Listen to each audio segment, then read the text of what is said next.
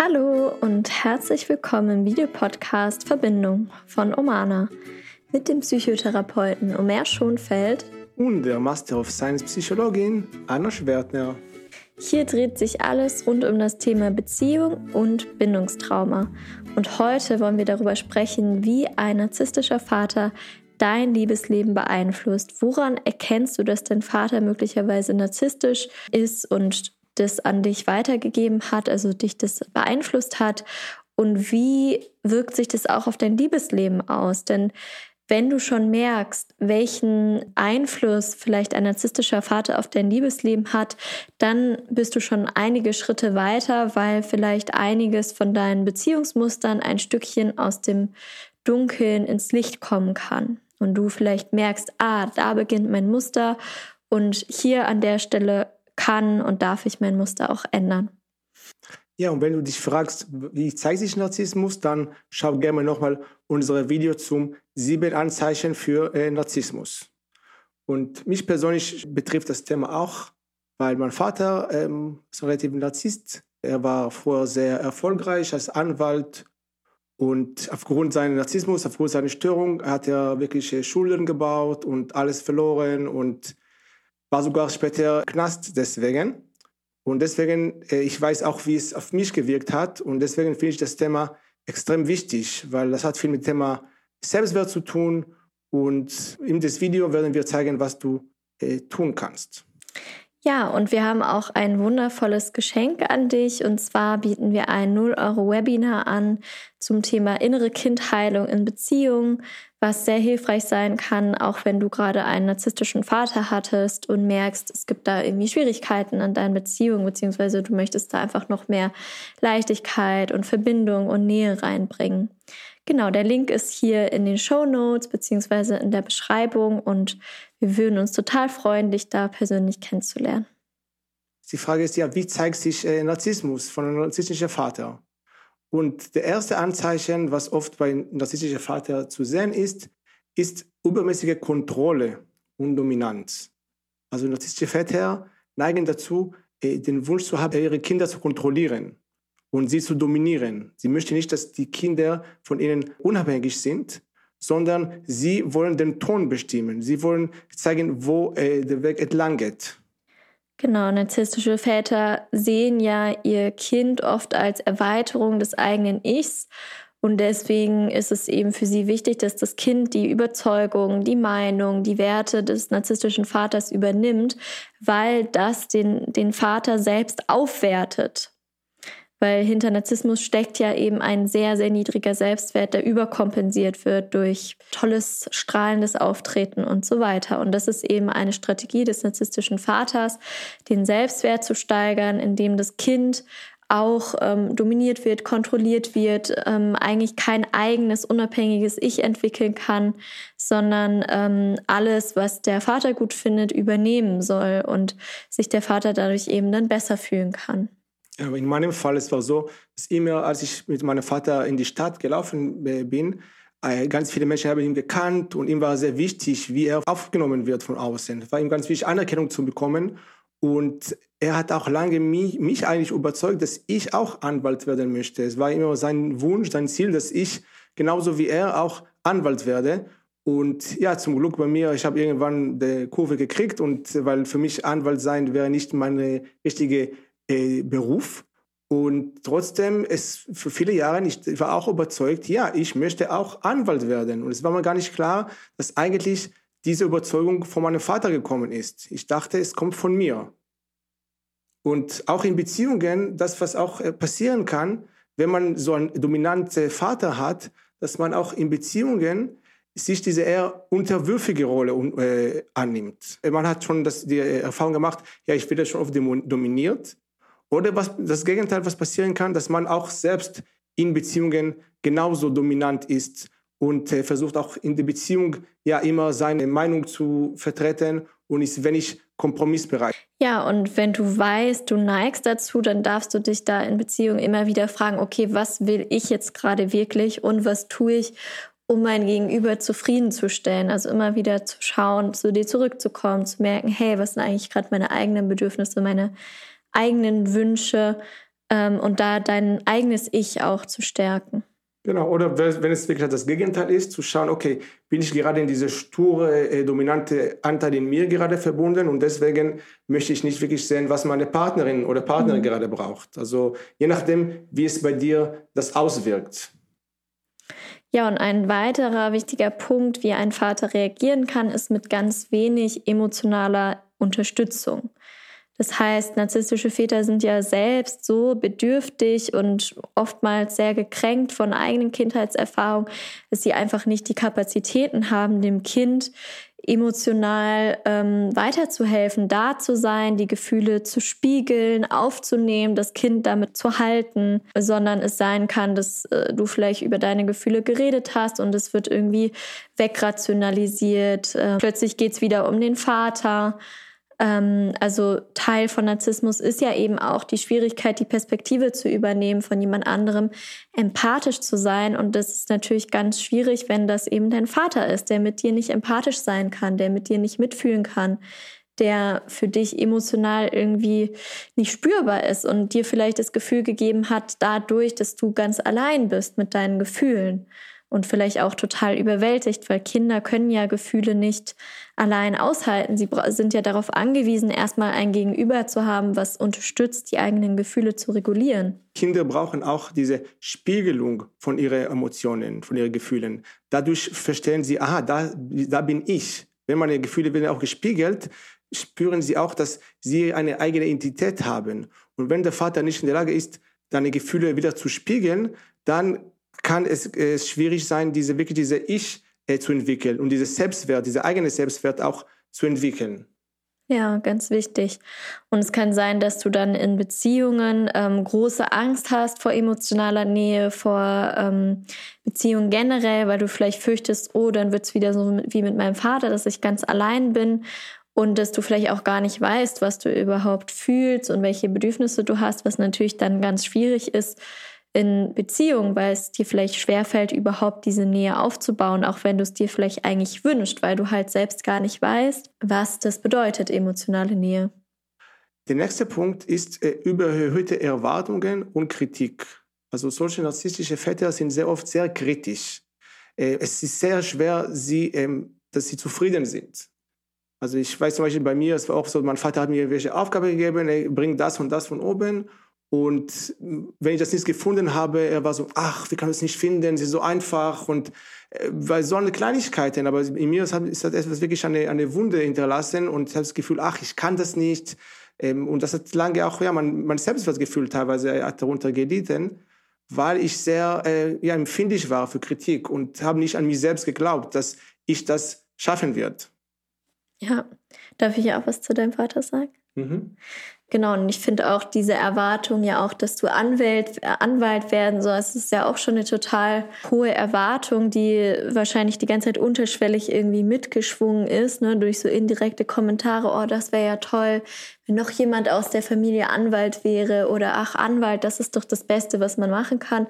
Und das äh, bringt ja auch extrem viel inneren Druck auf das Kind, vor allem wenn es das Gefühl hat, oh, ich kann das eigentlich gar nicht. Und dann immer wieder niedergemacht zu werden, kritisiert zu werden ähm, kann übrigens ja auch daher kommen, dass der Vater, weil er das Kind als eigene Erweiterung sieht, sich selbst gekränkt fühlt in seinen Selbstwert, wenn das Kind etwas nicht kann und dann so extrem reagiert, ne, mit ganz viel Wut oder ähm, Ablehnung. Genau, weil wahrscheinlich so geht er auch mit sich selbst um. Und für ihn zum Beispiel war ich einfach so einfach eine Erweiterung von ihm. Und wenn ich einen Fehler gemacht habe, ähm, es war für ihn, als ob er einen Fehler gemacht hat. Und deswegen es war für ihn auch so schwierig, das zu akzeptieren oder anzunehmen oder dass ich als Kind bin, weil vielleicht er sieht sich, ein Vater sieht sich selbst als Erwachsene und, merkt nicht, dass das Kind einfach ganz andere Fähigkeiten hat als äh, erwachsene Person. Und dann vielleicht erwartet, dass das Kind schon Sachen äh, erledigen würde, als ob das Kind schon ein Erwachsener ist. Und ja, das, das äh, erzeugt so einen enormen Druck. Ja. Und dann auch in Beziehungen kann es sein, dass äh, man entweder einerseits an dieses Selbstwertgefühl dann äh, darunter leidet und das Gefühl, ich bin ja nicht, ich bin nicht gut genug, ich schaffe das nicht. Oder was auch passieren kann, dass man selbst in Beziehungen auch so kritisch ist gegenüber seiner Partner oder Partnerin. Weil auch da, also auch in der Partnerschaft, die Person sieht auch vielleicht die, die, Partnerin oder Partnerin auch als Erweiterung von dem Selbst. Und wenn er oder sie etwas nicht schaffen, also es ob es er oder er nicht schafft. Und das, ist äh, das nimmt er sehr persönlich dann auch, wenn es nicht, nicht so klappt, wie es gerne hätte. Ja, absolut. Und was auch ein ganz wichtiger Punkt ist, ist, ähm, dass ein narzisstischer Vater häufig kein ähm, gutes Rollenvorbild ist, was Beziehungen angeht. Also wenn jemand wirklich eine narzisstische Persönlichkeitsstörung hat, also Persönlichkeitsstörungen sind ja im Prinzip immer Beziehungsstörungen, also Muster, die sich in Beziehungen als schwierig gestalten, ne? weil dadurch, dass der Narzisst sich für besser hält oder abwertend ist, ähm, das löst ja Verletzungen aus beim Gegenüber und es kann sein, dass du vielleicht beobachtet hast, wie deine Eltern eine sehr toxische Beziehung führen oder wie ähm, der Vater ständig die Partner, die mhm. Partnerin wechselt, ähm, wie er ganz viel lügt, um sein eigenes Selbstbild, sein positives Selbstbild aufrecht zu erhalten. Mhm. Ähm, was auch, also natürlich geht nicht jeder Narzisst fremd, aber ähm, es kann auch im Zuge dessen passieren, dass quasi um den eigenen Selbstwert zu erhöhen, eine Partnerin, ein Partner nicht ausreicht und immer wieder neue Partner hinzugezogen werden müssen, um ähm, die narzisstische Zufuhr zu behalten, also den Selbstwert immer wieder Bestätigung zu bekommen vom Außen. Das zu beobachten als Kind macht natürlich ganz, ganz viel mit dem, was du über Beziehungen glaubst, was du über Liebe glaubst. Genau, also meinem Vater zum Beispiel, er hat auch oft meine Mutter sehr stark abgewertet und sie konnte sich nicht wirklich äh, dagegen wehren.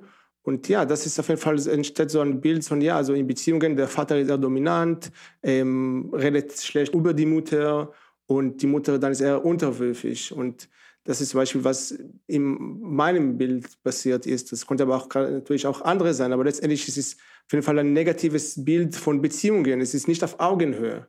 Weil mit Narzisst es ist extrem schwierig, überhaupt auf Augenhöhe zu sein. Was oft passiert, er, er, er wertet eine ab oder er, er idealisiert jemand anderen. Aber für Narzissten ist es sehr schwer, überhaupt auf Augenhöhe zu kommunizieren. Ja. Und es kann sein, dass dir dann was ähnliches passiert, also dass du vielleicht auch in eine Beziehung gerätst mit einem Narzissten, dass du da irgendwie eine ganz starke Anziehung spürst, weil du vielleicht gelernt hast, okay, das ist meine erste Erfahrung mit Liebe, die ich mit meinem Vater gemacht habe. Das bedeutet wohl Liebe, so abgewertet zu werden oder idealisiert zu werden. Oder es kann eben sein, dass du ja dich selbst sehr stark unterordnest, auch wenn du mit jemandem zusammen bist, der nicht narzisstisch ist, weil du das vielleicht in der Dynamik zwischen deinen Eltern beobachtet hast. Der nächste Punkt ist der Mangel an Verantwortung und Fehlerzulassung bei den Vätern. Also die narzisstische Väter neigen oft dazu, die Schuld äh, für Probleme auf andere zu äh, schieben. Und sie können sehr schwer Verantwortung für ihre Verhalten übernehmen.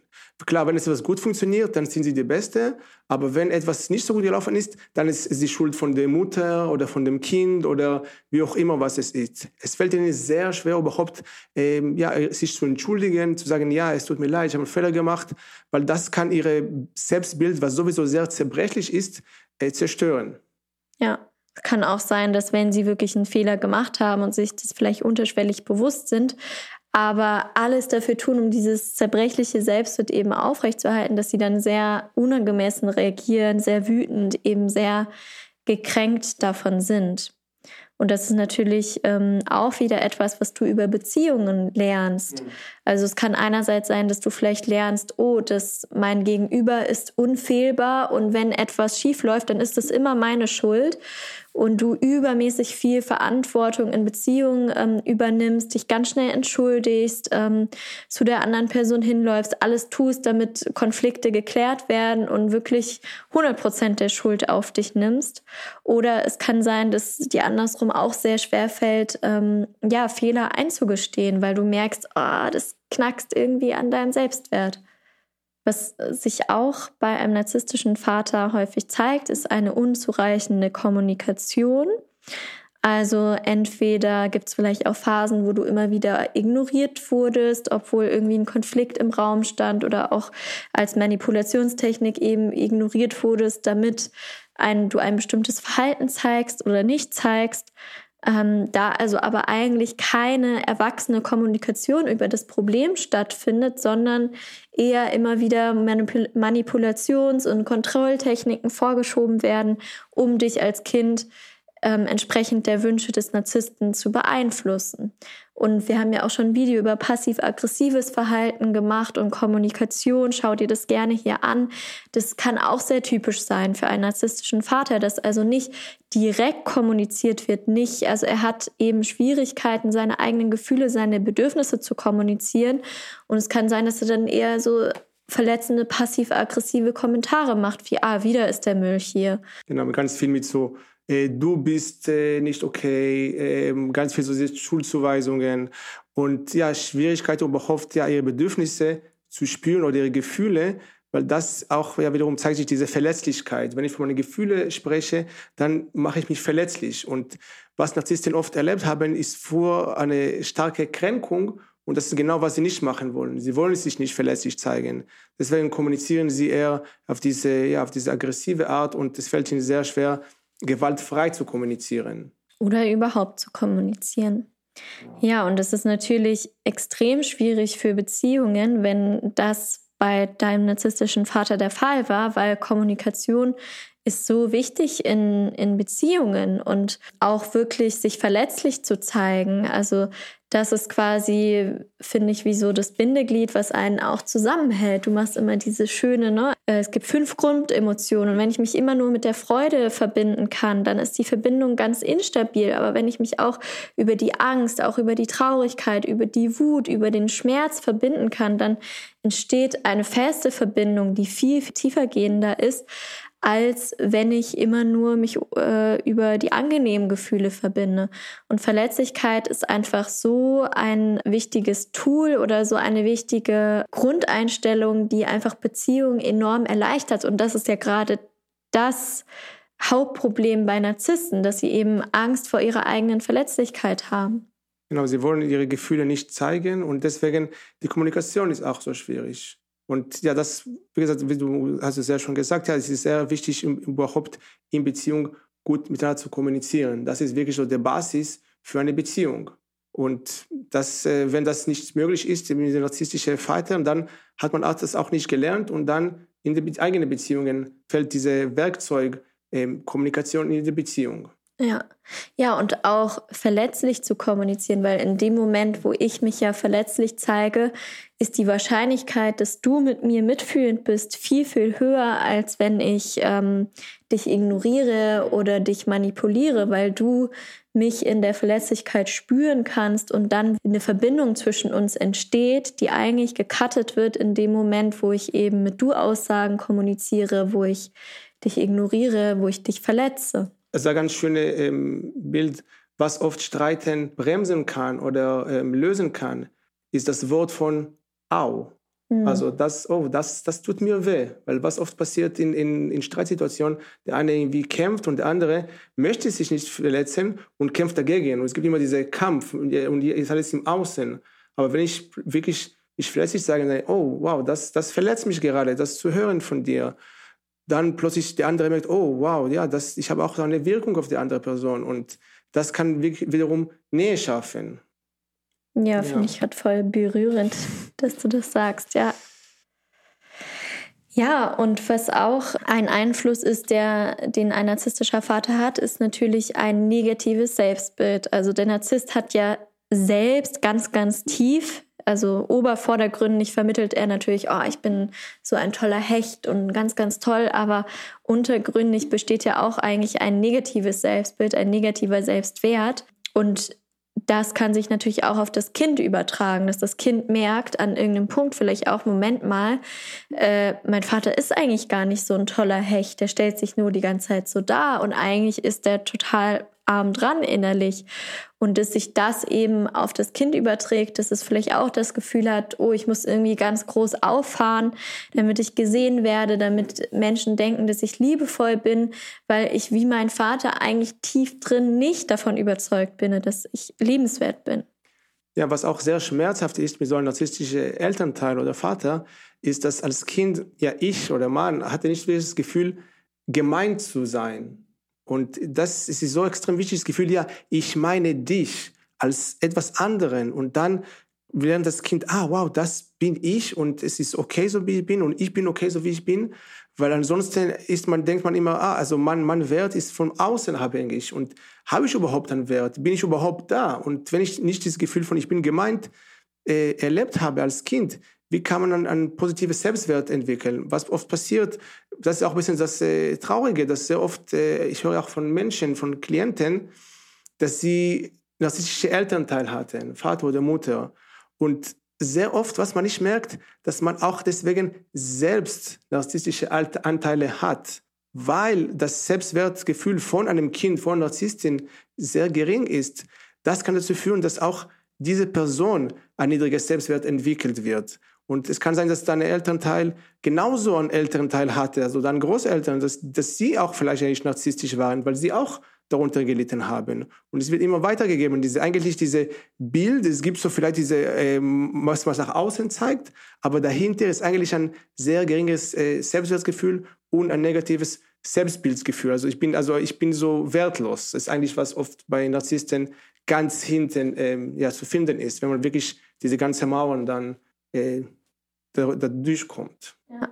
ja, und ich würde auch noch gern zu deinem Punkt sagen, das Gefühl, nicht gesehen worden zu sein, was ganz viele Kinder haben, ähm, stimmt ja auch wirklich, weil eigentlich meinte ja der Narzisst sich selbst mhm. in dem, was er zu dir gesagt hat. Und er meinte ja wirklich nicht dich. Und das führt ja auch wiederum dazu, dass ich das Gefühl habe, boah, bin ich, also ich bin es ja noch nicht mal wert, irgendwie beachtet oder gesehen zu werden weil ja. ich irgendwie das, die ganze Zeit das Gefühl habe, jemand guckt so halb an mir vorbei und meint eigentlich sich selbst damit. Ja, und für ein Kind, also das Gefühl, nicht gesehen zu werden, es ist äh, schlimmer oder schwieriger mhm. für das Selbstwertgefühl als eine negative Aufmerksamkeit. Ja. Also quasi ignoriert zu werden oder, oder nicht gemeint zu werden, hat mehr negative Auswirkungen als eine Bestrafung. Ja. Ja.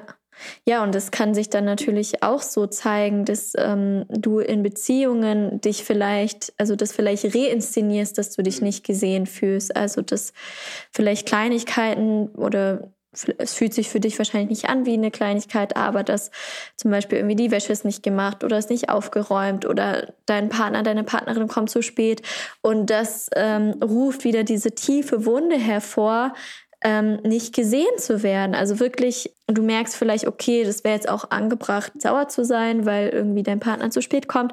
Aber so viel, so eine kleine Reaktion wäre vielleicht angemessen und du merkst, du reagierst so intensiv, weil du eben in diese existenzielle Bedrohung von damals kommst und alles Mögliche tun musst, um wieder Aufmerksamkeit zu bekommen, um wieder gesehen zu werden. Genau, weil die, diese Emotion, also das, das wird gezeigt und das vielleicht passt und das kommt von früher, weil das muss auf jeden Fall noch verarbeitet werden. Und das ist ein Prozess und das ist etwas, was immer wieder passieren kann. Und auch wenn du ganz viel schon an dir selbst gearbeitet hast und immer wieder, vielleicht passiert das auch vor allem in Beziehungen, es ist sehr normal, das ist passiert, es ist ein, ein Prozess und äh, manchmal braucht einfach mehrere Wiederholungen und dass man auch überhaupt das merkt, wo man überhaupt sich befindet und dass man auch getriggert worden ist, ist auch ein sehr wichtiger äh, Schritt für die Entwicklung. Und auch nochmal zu sagen danach, hey, ja, ich bin, ich wurde getriggert und äh, ich weiß, es ist nicht nur diese Wut, was ich vielleicht gezeigt habe, nicht äh, nur mit dir was zu tun hat, sondern diese Wut gehört auch teilweise ja zu meinem Vater, der äh, mich früher nicht gesehen hat. Ja, was auch häufig der Fall ist bei narzisstischen Vätern, dass sie versuchen, dich ganz stark abhängig mach zu machen von ihnen, dass du quasi das Gefühl hast, boah, ohne bin ich gar nicht überlebensfähig und du auch Schwierigkeiten hast, auf eine gesunde Art und Weise unabhängig zu sein. Also es kann sein, dass du so übermäßig unabhängig bist, weil du einfach Angst hast, dich generell zu binden, weil diese Bindung mit diesem narzisstischen Vater so verletzend war, ähm, dass du dich aber gleichzeitig auch eigentlich total abhängig fühlst. Das kann dazu führen, dass man auch in Beziehungen nicht wirklich diese Unabhängigkeit äh, entwickelt hat und dass man nicht in der Lage ist, wirklich auch gesunde Beziehungen aufzubauen, ähm, wo, wo es gibt auch diese Autonomie in beide Seiten. Und vielleicht man, man ist ein bisschen mehr anhänglich in den Beziehungen. Oder was wiederum passieren kann, ist das Gegenteil, dass ähm, man hat gelernt, oh, also in Beziehungen, man muss nur abhängig sein, weil ich habe meinen Vater gesehen, der vielleicht auch sehr abhängig war, aber ich war von ihm äh, abhängig, also er war sehr unabhängig ähm, vielleicht in der Beziehung zu, zu meiner äh, Mutter. Und dann lernt man auch als äh, Erwachsene, und man, wiederholt das. Man lernt das als Kind und wiederholt das als Erwachsene und, und möchte auch diese Unabhängigkeit in der äh, Beziehung haben.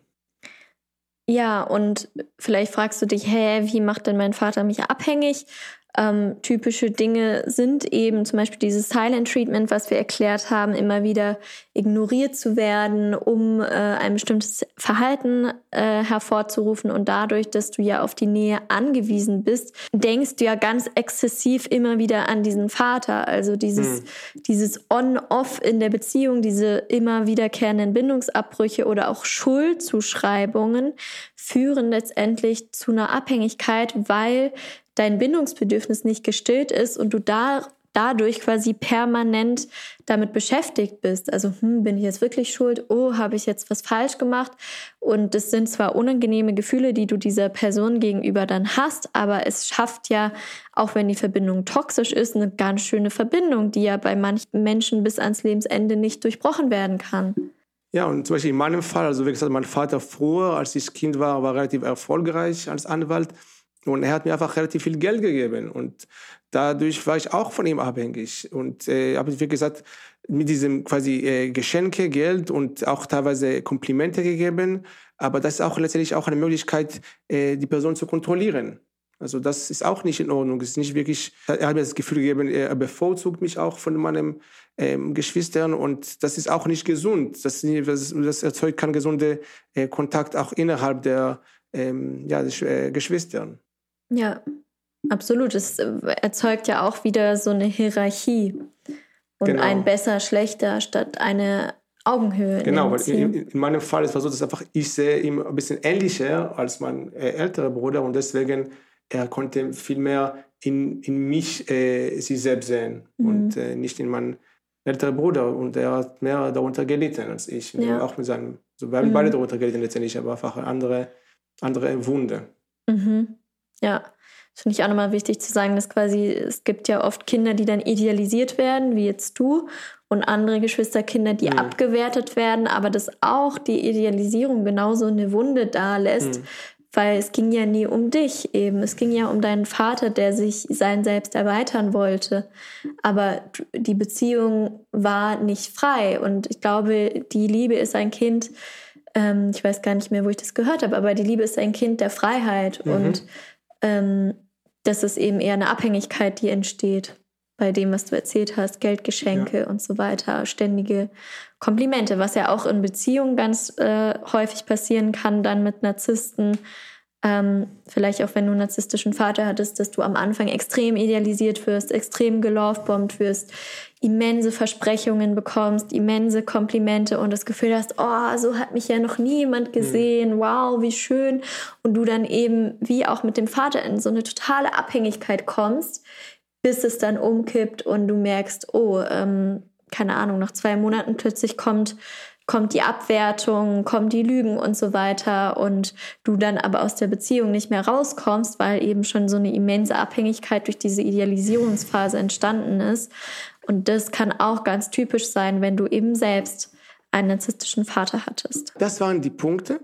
Und wie du gemerkt hast, die narzisstische Väter können einen signifikanten Einfluss auf das Liebesleben von einer äh, Person haben. Es beeinflusst Männerbild, den man hat, Bild von Beziehungen, die Selbstwert. Und deswegen ist es so wichtig, an das Thema äh, zu arbeiten und indem man auch überhaupt da versteht, was ist da passiert ist. Ja, ja, und es kann auch das Frauenbild verändern. Also ähm, auch wenn dein Vater narzisstisch war und du ein Mann bist, kann es sein, dass du zum Beispiel narzisstische Frauen ähm, aussuchst, weil das einfach für dich eine Bindungsperson, eine wichtige war und in Beziehung halt diese Bindungswunden wieder hochkommen, egal mit welchem Geschlecht das verknüpft ist. Ja, auf jeden Fall. Und genau, es beeinflusst auch dein Beziehungsmuster und deswegen ist es ganz wichtig, nochmal überhaupt zu erkundigen, ja, was habe ich erlebt? Die Erfahrungen, die ich gemacht habe, welche Glaubenssätze haben sie äh, kreiert in mir? Und ja, was kann ich machen, um das zu verändern.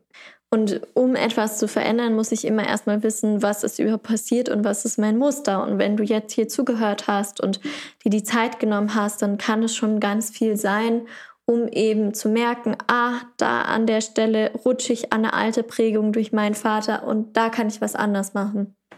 Genau, und nächste Woche äh, würden wir euch ein Video zum Thema sieben Tipps, wie kannst du mit auch Narzissten umgehen. Und vielleicht, wenn du einen narzisstischen äh, Vater hast und möchtest du vielleicht auch in der Beziehung arbeiten oder zu schauen, wie kannst du auch in der Beziehung dich abgrenzen, äh, dafür haben wir ein ganzes Video und werden wir dieses Video nächste Woche nochmal veröffentlichen. Ja, und wenn dir das Video gefallen hat, dann lass uns gerne ein ähm, Abonnement, eine nee, wie sagt man nochmal, dann subscribe gerne.